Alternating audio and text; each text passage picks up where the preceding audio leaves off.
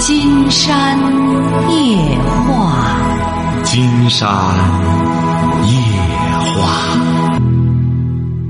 晚上好，听众朋友，我是您的朋友金山。喂，您好，这位朋友。啊，你好，金山老师。哎，我们聊点什么？呃，就是聊一下我的婚姻吧。您多大了？呃，三十二。啊，说吧。嗯，就是我跟我老公，他是他，我是山东的，他是陕陕西那边的，我嫁、嗯我是远嫁，嗯然后就是跟他在一起有很多问题。我们本来在宁波这边定居了，就是结婚的时候，嗯、我出我也出了一部分首付，他也出了一部分首付，我们这里就是买了套房子，然后他妈妈就是有了孩子，不不是要还房贷嘛，然后我就想上班，然后结婚之后，他妈妈就是死活不要在这待着，就是想让我老公回去，就意思就是说不让我们在这定居，然后。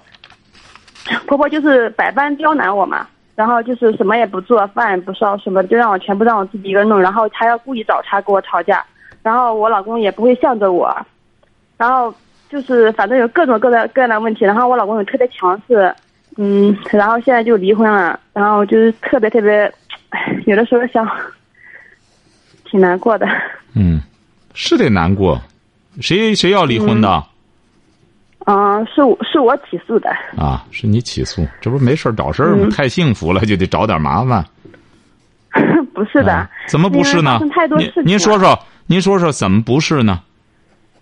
嗯，就比如说，我就说现在吧，就这一次，因为我一个人带孩子带了一岁半，那也很辛苦的。然后平时我老公也跟我争吵不断，他就希望我又烧饭，然后又把孩子带好，又把家务打扫干干净不是您要啊，那哪一点不对啊？你作为一个家庭主妇，这一切咱就甭说全职太太了，家庭主妇这一切做不对吗？你你这么年轻那，既然是既然需要孩子，要生养孩子，他辛辛苦苦的在外边打拼挣钱，而且在宁波买上房子了，你还要怎么样？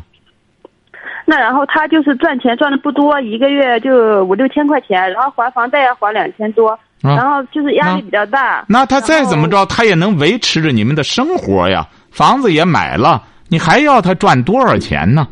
多少钱算赚呀？够吃够喝就可以了，还还够放还房贷，还不可以吗？那然后我自己不是结婚之前开了家美甲店嘛，然后是我妹妹一个人在那里顶着，拿生意去年的时候也挺忙的，我就想着让我婆婆看一下孩子，然后我赶紧去上班。不对呀、然后就是你这样就不对呀、你婆婆不看就对了，你着急着上班干嘛呀？她能挣钱，你就让她挣就行了。你花了钱的结果，最终怎么样了？你着急上火的花了钱的结果是光身一人了。您说您这忙活来忙活去干嘛呢？你现在觉得日子有意思吗？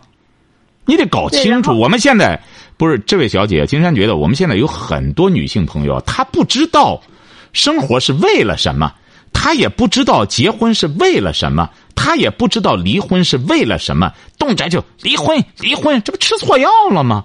你一个女人对吧？你一个女人已经很男人，结婚了，在某种程度上讲，全世界也是对女性有一个贞操的定义的。你说有些女的非得咬着给，我就坚决离，我没事，是不是吃错药了吗？你这个女性一般情况下，她献身给一个男人，她一开始她不会很随意的。金山讲过，遇到问题不要动辄离婚。你看，你离婚，你不是你不是现在这不眼巴前摆着的，难受的是你，难受的是你。你不相信，你再找第二个，你要能找到第二个，说我比第一个好，比第一个好多少好多少，您试试吧。金山可以这样讲，这位小姑娘哈，甭说你，甭说你哈，嗯，我就说咱这些电影演电影明星这女的，你可以真正考察一下，那离了婚再找的，你看有几个比原来更幸福的？你可以看一看，要么他就自个儿怎么着整着。当然，金山讲过，也有个别的，因为有些婚姻，两个人观念不一样，世界观它不一样，三观不一样，这生活非常痛苦，思想没法吻合。像家务事儿鸡毛，像家务事儿这些家长里短、矛盾什么，这都是很正常的。谁家不闹家务事儿？家务事儿很正常。其实主要是啊，金山老师啊，主要是我老公跟我在一起，就是他比较强势，然后他是强势就对了。作为一个嗯男人，就应该强势。金山历来主张一个男人要强势，你有本事就行。你强势，你强势的养家，你要能强势的调教老婆，能够理直气壮的调教老婆，这才叫一个男人。你找个老婆你也不能调教她，那这日子怎么过？可是他真的养不起一个家，然后所有的事情都听他妈的，不管是对还是错啊。就像我举给你举个例子吧，金山老师，就最近发生的事情，就是八月份的时候，我实在带不了了，然后我老公也还不起房贷，儿子生了一次病嘛，要花两千多块钱，然后他就给我急眼了，就就是说，嗯、让他拿这笔钱来，因为平时的时候生活费都是我结婚之前攒了一点钱，然后我拿出来，基本上没给他要过钱，因为我也知道他也负担不起，然后我就说让他，那这次回家去，他说请不了假，把孩子送回去送不回，然后他就让他哥哥跟他妈过来接孩子，那他妈妈跟他哥哥过来之后，我也挺感激他们的，我就给他们烧饭呀，然后帮帮他们买衣服啊，走的时候还就是给他三千块钱，然后他妈妈就一点都不领情了，天天在在在我面前说，我儿子找这个老婆害死我了，害得我老是跑来跑去的，找的什么样的媳妇？这个婆婆天天在我面前这样唠叨，我真的气死了。然后这次不生气了，不用讲了，这次不生气了，光是一人了。不是您这个金山觉得啊，刚才已经帮着您分析了，就说你这个决断是错误的。你要说我就没错，那你就可以坚持你的嗨，哎，你就坚持就行。你要说没错，我们就没什么可谈的了。那你就这一章就先过去了。没有，还有金山老师，就是，嗯，我我儿子那时候刚不凑巧，我婆婆来了这，就是她订机票来了，就是来回只有一个礼拜的时间，她把往返机票都订好了，说那样便宜嘛。然后我儿子刚好快走的快走那天生病了，然后医生就说不让他去那个人流量密集的地方，然后我就说要不然飞机不让他坐了，然后呃过几天再回去，飞机票退掉，然后他们就不不同意，一直跟我吵架。我老公也不同意，最后我就给我婆婆说了一婆婆说了一句，我说，呃，要不这次孩子不回去了，以后再长大点把他送托班。那婆婆马上就给我吵起来了，说什么，呃，我我这次来是来干嘛的？然后很凶的，然后我就我那我也顶了两句，我说没有人带孩子，我也挺苦的什么，他就他就到处跟人家说我骂他什么的，我真的是我觉得我这个婆婆太不讲理了，主要是那和我老在中行，那行，那既然这样，这不是你选离离了多长时间了？离了都两个多月了，啊，行，离了，孩子归谁了？我孩子给他了。啊，孩子给他了，这次光剩一人了，这次消停了，啊，到现在不认错不认账，金山你为什么要按着你的脑袋让你认错认账？你知道为什么吗？金山要问你，嗯你知道为什么？为什么金山回过头来要做这个恶人，按着你的脑袋认错认错，呃死活不认错？说说，金山为什么要让你认错？为什么？主要我也我我也想不出。哎，为了让你下次啊别再栽跟头，你才三十出头，你离了婚你还得结婚，你再结婚，说白了，你试试吧，你的事儿在后边呢。就金老师，金山老师，我主要是跟你，我就这样说吧，主要是我的家庭比较复杂，他妈妈就看不上我。我主要是结婚之前就有一个，就隐瞒了隐瞒了我的家庭，因为我是单亲家庭嘛，我爸妈也是离婚的，然后我没有没有结婚之前没有把我老公带回家去，因为我我的继父嘛他是残疾，我妈妈也有抑郁症，然后他们家人就特别看不起我，就百般刁难我，就不太喜欢我，就这样。说实话，在他们家就一点地位都没有的。那金山觉得这不更对了吗？你就更不该离婚了。你看，你本来就说的谎话，那最终人家娶了你，而且生了孩子了。那么大家揭穿了这个之后，那要想改变怎么改变？要想改变，要通过自己后天的努力。人就是这样，要想改变命运，回过头来，那我我我我是因为家庭状况干什么之后，我挺惨的，我干什么，所以说我现在离婚了。这个人支持者近乎勇哦，我在这之前的时候，我家庭条件不好，那别的女孩子要付出一分的努力，那么我就要付出五分的努力，甚至十分的努力。你这一说，你更不该离婚了。看不起你没关系啊，正因为有看不起才好呢。看不起这个人就是这样，别越错愈挫愈勇。什么叫愈挫愈勇？就是这样，别人当看不起你的时候，那么我不是说你看不起我，我还看不起你呢，这不就阿球吗？这不就阿 Q 吗？鲁迅先生写的，国民的劣根性吗？你看还听不进去，你还有倒霉的时候，你瞧着吧。所以我听不我就进去想着，那我就所以说我就一直做生意，就想着呢，我好好赚钱，然后你赚钱干嘛？那今你要赚钱干嘛？你要赚钱，你赚俩钱儿，你找个男人，你想和人家示威去啊？经常告诉你，你就赚着钱，你找个光脚的男的，你看看他伺候你吧，他花你钱可以，你想回过头来给他颐指气使，你看他听你的吧？你赚钱干嘛？一个女人老想赚钱干嘛？老想你说你想赚钱干嘛吧？该管的孩子，你的孩子最关键的教育年龄一岁多，你说你把他抛弃了，让他没有母爱了，你还要立志赚钱去？你说你你说你这个人生观不是有问题吗？你该干的事儿不干，人活一世，你到现在三十出头，你该干的事儿不干，你回过头去离完婚之后，你还要赚钱去，你赚的钱越多，你越失落。你知道曾子吧？曾子为什么也成为圣人？就是当他父母活着的时候，他很穷，那么父母也没得吃没得喝。后来他父母去世了，他觉得我该干事儿了。他对孔子的这很多东西理解的也不到位。后来他赚钱了，他才知道，我当官赚钱干嘛呢？是的，我爸妈也不在。我就后悔听你的我孩子也前段时间我们也把这个节目推荐给我了，我要早听你的的话，我就就挽救我的婚姻了。那很好。你的我你只要有这个想法，金山觉得你现在这就说明，你这人还有救，你得想办法再复婚，你这才是明智的。因为刚刚离婚，对方呢也指定是说白了，你这个老公金山一听，他还是有主见的，有主见的男人不容易找一个有主见的男人。他他非常傲气的那种，很傲气就对。了。一个男人非得卑微才行吗？那么你要明智的话，认错，争取能够复婚，你再继续带孩子，你得给你对象说说明利害关系。金山一再讲过，这个孩子，母亲是至关重要的。如果一个一两岁的孩子，他要缺少母爱，母亲不常常在他跟前陪伴。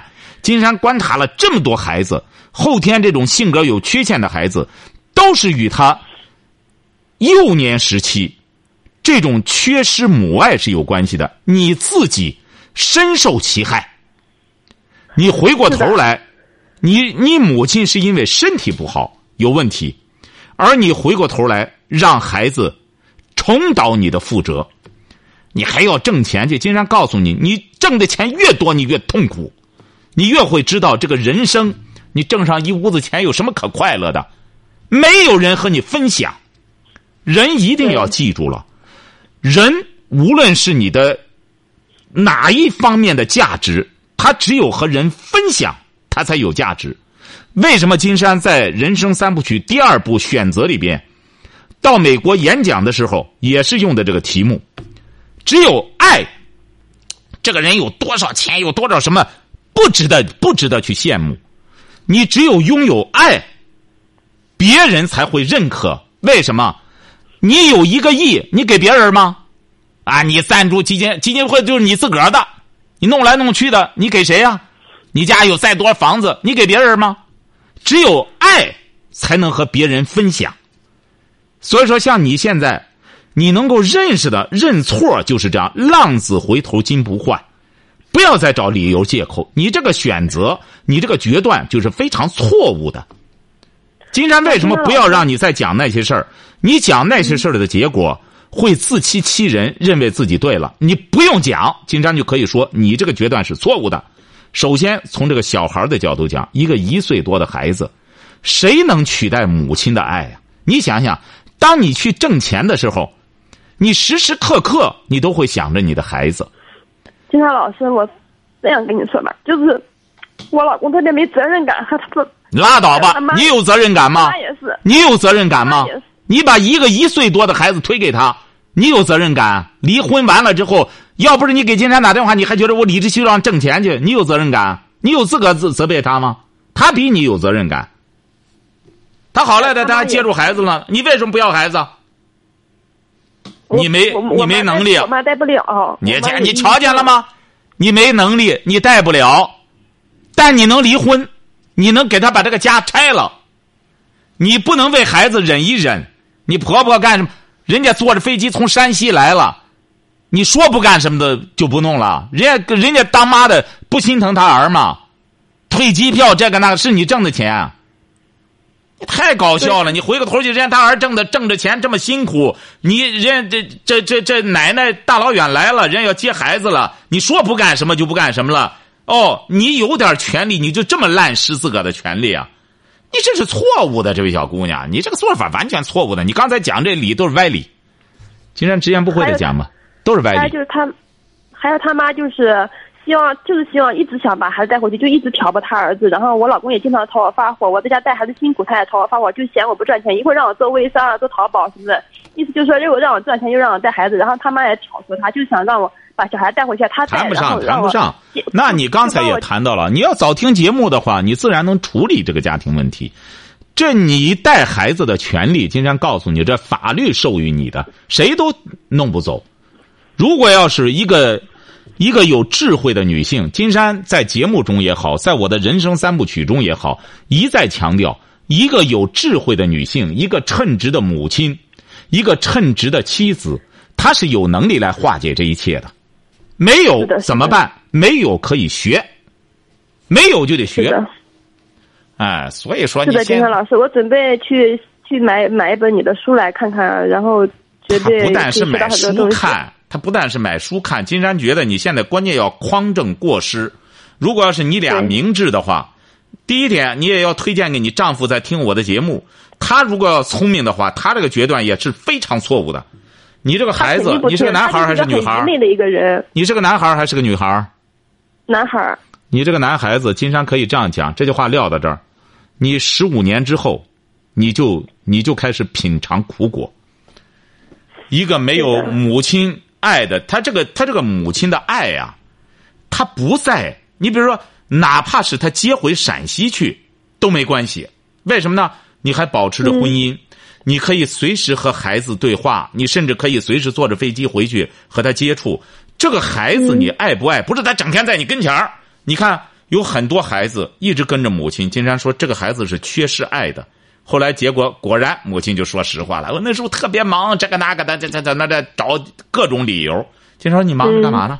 哎，你忙来忙去的，你最终把孩子搞成了一个问题孩子。那么你现在把你忙来的所有的钱，你能补偿孩子的这种幼年时期的这种心理缺失吗？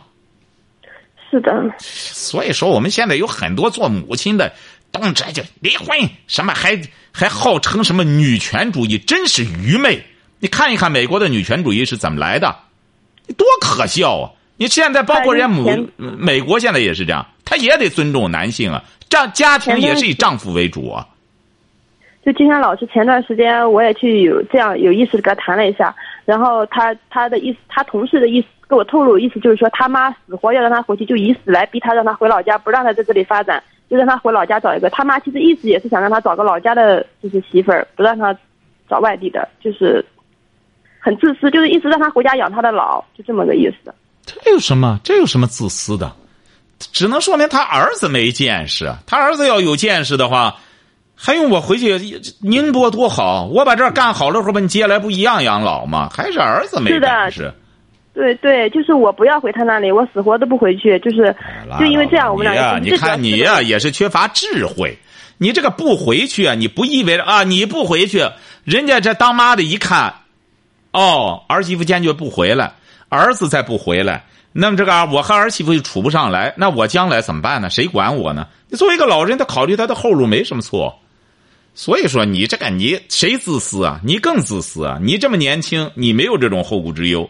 那么作为人家他妈来说，人家有这种后顾之忧是很正常的。一边用着人家，一边不考虑人家的将来，你这个能能怪人家和你翻脸吗？你作为一个女性啊，你你得你得善解人意。一个女性哪能这么自私？其实我平时对他可好了，又来了。你要再继续，我刚才已经告诉你了啊！你要再继续坚持你这错误的观点，金山冒昧的讲，你第二桩婚姻您试试，您还会旧病复发，而且是会是同样的原因导致你婚姻破裂。金山这句话撂。其实我，就金山老师，我老公他也很不好，他就他老是说我修养不好，他自己修养才不好。看到平时看到我亲戚什么都不叫的，然后去了人家让他瞧见了吗？瞧见了吗？人家脏。一个愚蠢的妻子就是整天和老公攀比，你和他攀比这干嘛呢？金山一再讲过妈的，我妈就是带孩子，从来不叫我妈一下，然后就睡到家像不认识一样的，就这种性格。金山一再讲过，作为一个男性，说白了，基本上就是提供啊生个孩子的这么一个主要原因。呃，就是提供个精子，其他方面呢全靠女性来调理他。就是说，这个男的，他从生理的角度讲，年轻的时候他是有性需求的。那么他和女的结了婚之后，这个女性如果要是明智的话，她应当把自己的这种性资源非常巧妙合理的来调教自己的老公。哎，怎么观念意识上，在这种情况下做一个润滑剂，金山都直白的把话说到这个份儿上。因为他之所以和你结婚，他是因为爱你。那么他爱你，他就需要两个人就有这种亲热。那么在亲热的同时，如果要是一个女性，现在的女性都是怎么着呢？对男人的要求是一晚上八次吧，一晚上一晚二次吧，一一晚二十次吧。是啊，这男的一看啊，这就是个淫妇。我把他，我把他弄弄高兴了，我付出了啊，我付出了，付出了就怎么着？晚上陪你睡觉了。所以说这是非常愚蠢的。现在有些东西，网上有些东西，它本身就是误导啊！什么什么，这这这，老公一晚上弄我多少回多少回？金山讲过，婚姻，他是找一个怎么着嫁汉嫁汉穿衣吃饭的，他不是找个嫖客。我找个嫖客来，每天晚上这这把我干多少回？你说现在网上在误导些这种乱八七糟的玩意儿，可有些人就信。你像你现在明明的婚姻。你是有问，你是以你是有问题的，而且你占主要责任。金山判断这个，他不会有错的，不用你再复杂的说，你越说你越错。金山是觉着，对别的我们先不说，因为你刚离婚两个来月，嗯，在这种情况下静下来，或者是你叫着你老公一块儿给金山打个电话，甚至你俩可以来一趟。来一趟之后，金山愿意给你们撮合一下。你要是再不干什么，这个伤口一旦是说已经裂到底了，那么你这个丈夫，他要在宁波，他也没什么亲人了，最终的结果很有可能他就打道回府了。他对一，看你这块儿不干什么，这他没有什么亲人了，除了你没没别人了。对我我老公他就是好像特别听他妈的，没有主见，也特别特别听他哥哥的。怎么听他妈的？不是没有主见？怎么听他妈的？听他哥哥的，就是没有主见呢？金山就不理解了。这个人，他首先得听他妈的，听他哥哥的，他听谁的？听你的才有主见。你说人家听他妈的，你不听你妈的，你不听你爸爸的，你这个听啊，很多话都是这样，我可以听。那么我自己是有选择能力的。至于你丈夫多大？我丈夫他比我大一岁，三十三。是啊，他才三十三岁。为什么咱有很多妻子？金山的节目是很多做妻子的推荐给自个儿丈夫的，或者是很多丈夫推荐给自己妻子的，也有很多丈夫不推荐，不让他妻子听；也有很多妻子不让他丈夫听。你看，这就显示出智慧之差来。他只要一家人都听的，金山可以这样讲，他绝对是阖家欢乐。他不可能有别的问题。为什么呢？金山自信的就是我们金山夜话的理念是正确的。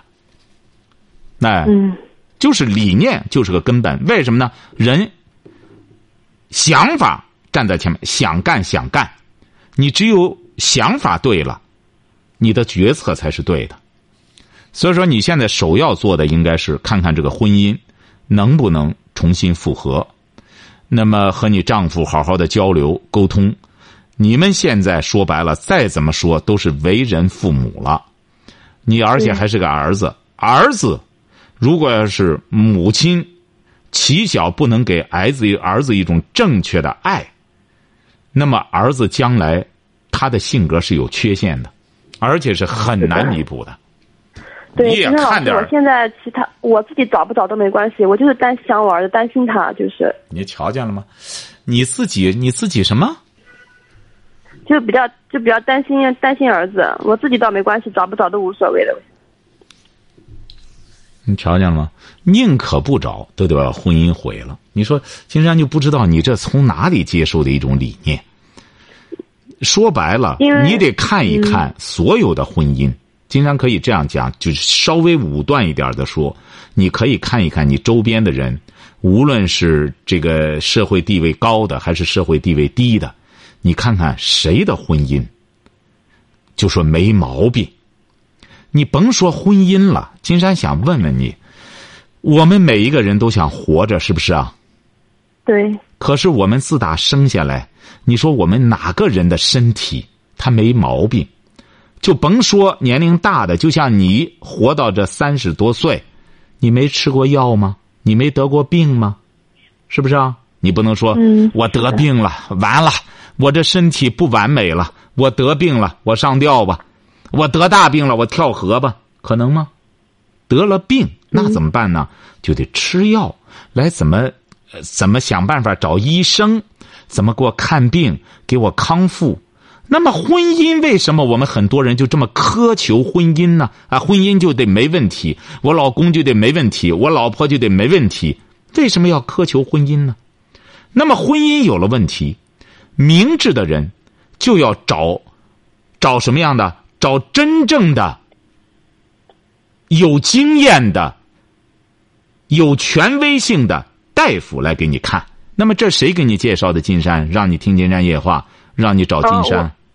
是我是我妹妹，我妹妹她经常在以前读书的时候就听你的那个，瞧见了吗？才介绍。您瞧见了吗？谁真正帮你啊？这不还是你妹妹吗？你妹妹她听了金山的节目了，她指定她觉得要说你呢，很多方面。也很难能够一句话说说透，那么她才会把金山的节目推荐给你。为什么呢？因为你妹妹她的确是想让姐姐好，是这个道理吧？嗯。哎，但是咱还有些亲友，还就是您上次一个姐姐打电话说她妹妹的事儿，绕着圈的。就不让她妹妹听节目，也不让她爸妈听。整个她家里的人最大的问题，就她爸爸妈妈和她妹妹的事儿，光她一个人听。那她就哎，他们不听，一句话就说完了啊！你看，所以说有很多人就你妹妹是真心的想希望你好，那么她让你听了，那么让你听了以后，你为什么要听？因为是你妹妹说的。如果今天要是你婆婆说的，有可能你就不听，因为什么呢？你觉得你婆婆好东西是不推荐给你的，是这个道理吧？对的。哎，所以说，你要明智的话，现在呢，你就应该把今天晚上的录音，让你丈夫听听。金山觉得你这个丈夫，现在做出这样的决断，让一个一岁多的孩子缺失母爱，哎呀，他是太没有经验了。让他看看金山写的人生三部曲，看看这些孩子问题孩子是怎么来的。你真到那时候，你们现在觉得三十来岁年轻，十年转眼就过去，十年你孩子已经是十多岁了，慢慢的问题就该呈现了。到那时候你们后悔，弥补都没法弥补。现在给金山打电话的，你们可以听一听，有好多都是我孩子，我儿子十四了，金山老师怎么办？这昨天金山去禹城签售，那，带着孩子的十四五岁了，金山说这个不好办了。那说那就没办法，有办法。金山说，那就是顺其自然，慢慢的，将来到社会上，哎呦，那不就晚了吗？晚了，早晚了。你早干嘛去了？对不对？嗯。所以说，我们很多父母，你管不了孩子。你比如说，金山说还有办法，让到社会上去吧。有些父母说那可不行。金山说那怎么不行呢？你管不了，只能交给社会去管。你这个孩子到社会上，他要犯罪，你放心，有公安局逮他。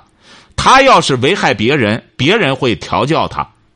金山为什么说父母打孩子，父母教育孩子是为了什么？是为了这个孩子将来到社会上去不被人打，是不是啊？不用公安局弄去调教，就这么简单。你现在不管他，你现在不打他，将来到社会上人家就揍他。对呀。哎。所以他就我我我老公他很愚昧的，他就觉得就把孩子交给他父母管，我们挣钱都挺好的。又来了，你你从他愚昧，他愚昧什愚昧的是你呀！你现在你说你自个儿的孩子一岁多了，最终就这样扔到那儿去之后，回过头来你还说他愚昧呢？谁愚昧呀？哎呀，我们有些做父母亲的，自认为自个儿干什么？你挣钱干嘛呢？这个人得搞清楚了，人挣钱，他得这个钱，它是个手段，是个工具。人活着不是为了挣钱，挣钱只是一个手段，最终要达到自己的目的，要实现自己的人生价值。不是每到要双十一了，忽悠着大家赶快买东西吧。去年我三十个亿，明年六十个亿，光鼓捣这东西有什么意义呢？啊，这这到他对呀，我们一再说李嘉诚就是一个数字了。你很多人他看不到，那我干嘛？努力来努力去，我要看个数字呢？哎，他不这样思考问题，他会觉得人真厉害，钱对人家来说就是个数字了。一再说外国，那外国欧洲它究竟发达在哪里了？为什么欧洲像德国，像包括法国也好，他们不羡慕美国？人那些人生活的非常幸福，我不羡慕他们。他再怎么着，我不羡慕他，为什么？可是我们很多人，即使去过欧洲的人，他也不回来思考这个问题。人不羡慕那种奢华，为什么？人家本来就不追求那种奢华，哎，对，所以说这一点是我的错，不应该把他小孩带回去，真的是这样。哎，你呀，不是您现在打电话什么意思吧？就是其实我挺茫然，离这个婚其实糊里糊涂的。有的时候跟一些人讲嘛，一些人说啊，都是你老公的错，你婆婆什么对你不好，你逃出来逃出来也挺瞧见了吗？这就是这就是那些人看了吗？这就是你所谓你看为什么金山说婚姻有了问？因为我们有病了，你要不找一个正经八百的大夫，你拉的拿自个儿的身体随随便便的找人给你下药的话，那你很有可能是火上浇油啊，是这个道理吧？是的，你这个大夫，金山举过一个例子，说这个神经性耳聋。金山曾经经历过这事儿，你问任何大夫，吃点维生素吧，怎么着？但是这个神经性耳聋，你要过了一个月，永远没法治愈了。你看有个大夫他就不一样，当十多天的他告诉你，他告诉你病理分析，神经性耳聋怎么造成的？你耳鸣了，突然耳鸣。因为耳部的神经非常细密，你通过检查是看不出哪哪出问题的。那么它往往都是局部缺氧造成的。你只要不过一个月，我就能给你办。怎么办呢？增加一个大气压，做高压氧，让这些已经缺氧状态中的神经能够恢复。那么慢慢你就康复了。那么金山后来就这样做，果然就这样。但是有很多人在那一个多月了，做半年也不好使，就那样了。为什么呢？已经坏死了。哎，金山老师，还有就是我之前因为在家在这个婚姻之中，其实我是受气方的。然后我这样离婚的话，也是真的受气，受的忍无可忍了才这样。然后我就怕我这样去跟他说我们这样复婚什么，他我怕他们家人更瞧不起我，欺负我什么的。金山可以这样讲，嗯，你你再以这种思维方式走下去的话。嗯，你可能真会抑郁，到那时候谁都救不了你。不是抑郁症，最近经常不是抑郁症，抑郁症啊就没救了。你是抑郁，你会精神就抑郁了。你呀，要是再这样来，来，来这个面对自己的自卑。金山讲过，每一个人都有自卑、自卑心态，每一个人都有。这个任何人，你说这个人长得再光滑，再怎么着的话。他会有他不可触摸的网，他会有他自卑的角落。为什么呢？我，因为上苍造人的时候，就人就是不完美的。为什么人人生下来就意味着他将要死，他将要生老病死？谁敢说自己完美啊？我他妈整个容什么玩意儿？你敢说你完美吧？你再整容，你的头发要由黑变白的，而且慢慢的都要脱掉的。哎，你早晚是要变老的，所以说莫笑他人老，转眼即白头。谁没年轻过？谁不是说十几岁、二十几岁，转眼之间就就就岁数大了？谁不这样？所以说，我们现在我们这个社会，有的时候落脚一个年轻啊，怎么着？这是一种非常肤浅的一种人生观。哎，大家主要是活着，活着是才是成功的。人活着是为了什么？活着也。活着不应该是完全是目的，他还是要人实现他人生的价值。要不然那司马迁说的这个，那还有什么意义？三千年前说的“人固有一死，或轻于鸿毛，或重于泰山”。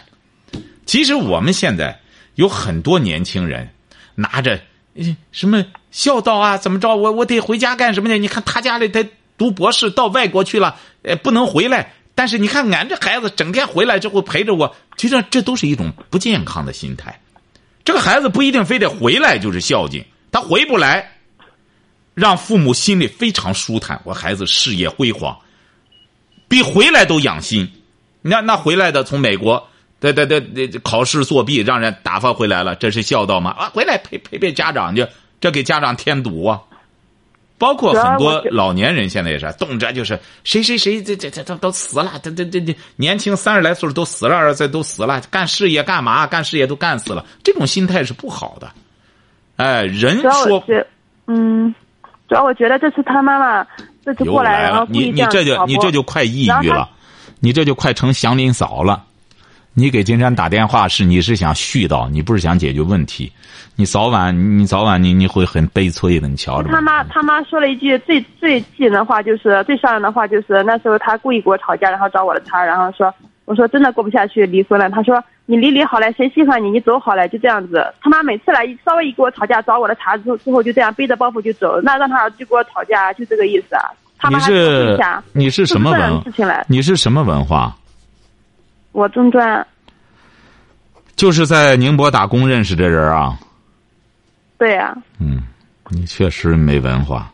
嗯，你这个对象呢，也没多少文化。他大学什么大学啊？就是中石油中石化的。嗯，石油大学嘛。对。嗯。哎，像你呀，你看没文化也是很难调教啊。这个人就是这样，人家本身还能干事业，还懂得孝敬父母，人家还能够大学毕业。你不说在人家身上学长处，像你还这么固执的在这坚持自己的萌妹。直到现在已经离婚了，还耿耿于怀的，不断的絮叨人家他妈怎么着，人家现在回过头来，人家都在嘲笑你。很简单，对呀，人家他妈觉得儿子终于解脱了，遇上你这么个人，偏执狂，没完没了的，又是这干嘛的？我家里条件差，把所有的过错，除了归咎到你的家人身上，就是归咎到你婆婆身上，要不就是你对象愚昧。你说你多可笑吧？你最终的结果。你就是自己自闭起来拉倒，自闭起来也没有也没有也没有自信再和别人接触了，呃，最终继续弄你的美甲去，就就干这个拉倒。你干别的你也对我现对我现在就是这样子。因为你因为你没有这个你没有这个怎么说呢？你没有用老百姓的话就是说你没有这个命承担，你没有资格做母亲。你看。你明明给你这个职务了，做母亲了，多幸福！但是可惜你担不起来，儿媳妇你也担不起来，妻子你也担不起来，最终就你老哥一个人，光身一人在继续在宁波打工搞你的美甲就成了。金山百分之三万的告诉你，现在给你泼点凉水，凉水你挣不着大钱。你要挣着大钱，那钱绝对都吃错药了，钱就出问题了。不是不不是不是咒你，您您瞧着，你走吧，您瞧着你走就成，你再往后你会越来越倒霉。不是非要让你复婚，而是你这个，你这个观念有问题，你的观念有问题，你的人生观有问题，价值观有问题。你要再不改变，你要再不改变，你会很惨的。嗯。哎，就是你可以这样吧，金山建议你呢。呃，恶补一下金山的节目，从蜻蜓上或者考拉上，你可以听听上它几百期。听上是听了好多。哎，你听上几百期之后呢，你要是有感悟，或者你直接和你丈夫谈也行。你最好是呢，也让他听听，让他听听之后呢，你们或者通过金山的节目作为一个桥梁，看看你俩能不能沟通，或者是他希望。金山接待一下你们也可以，你们可以不来，通过热线最好，打个热线，就像这种情况一样，连线他就可以了。好的，好吧，这样先静下来听，别说哈，这段时间最好憋住，然后好好嗯听节目，呃，听上他这么几百期之后，然后再给金山打电话，最好约上他，好吧？为了拯救那个一岁多的孩子，金山觉得你这个儿子他是很无辜的，对的，晓得吧？这个孩子如果要是你再这样下去之后，那你要再想再想挽回是很困难的。你要弄上他一年之后，金山觉得就很困难了，晓得吧？嗯，好嘞嗯，好，再谢谢啊，见啊，金山老师好了，啊，好，再见啊。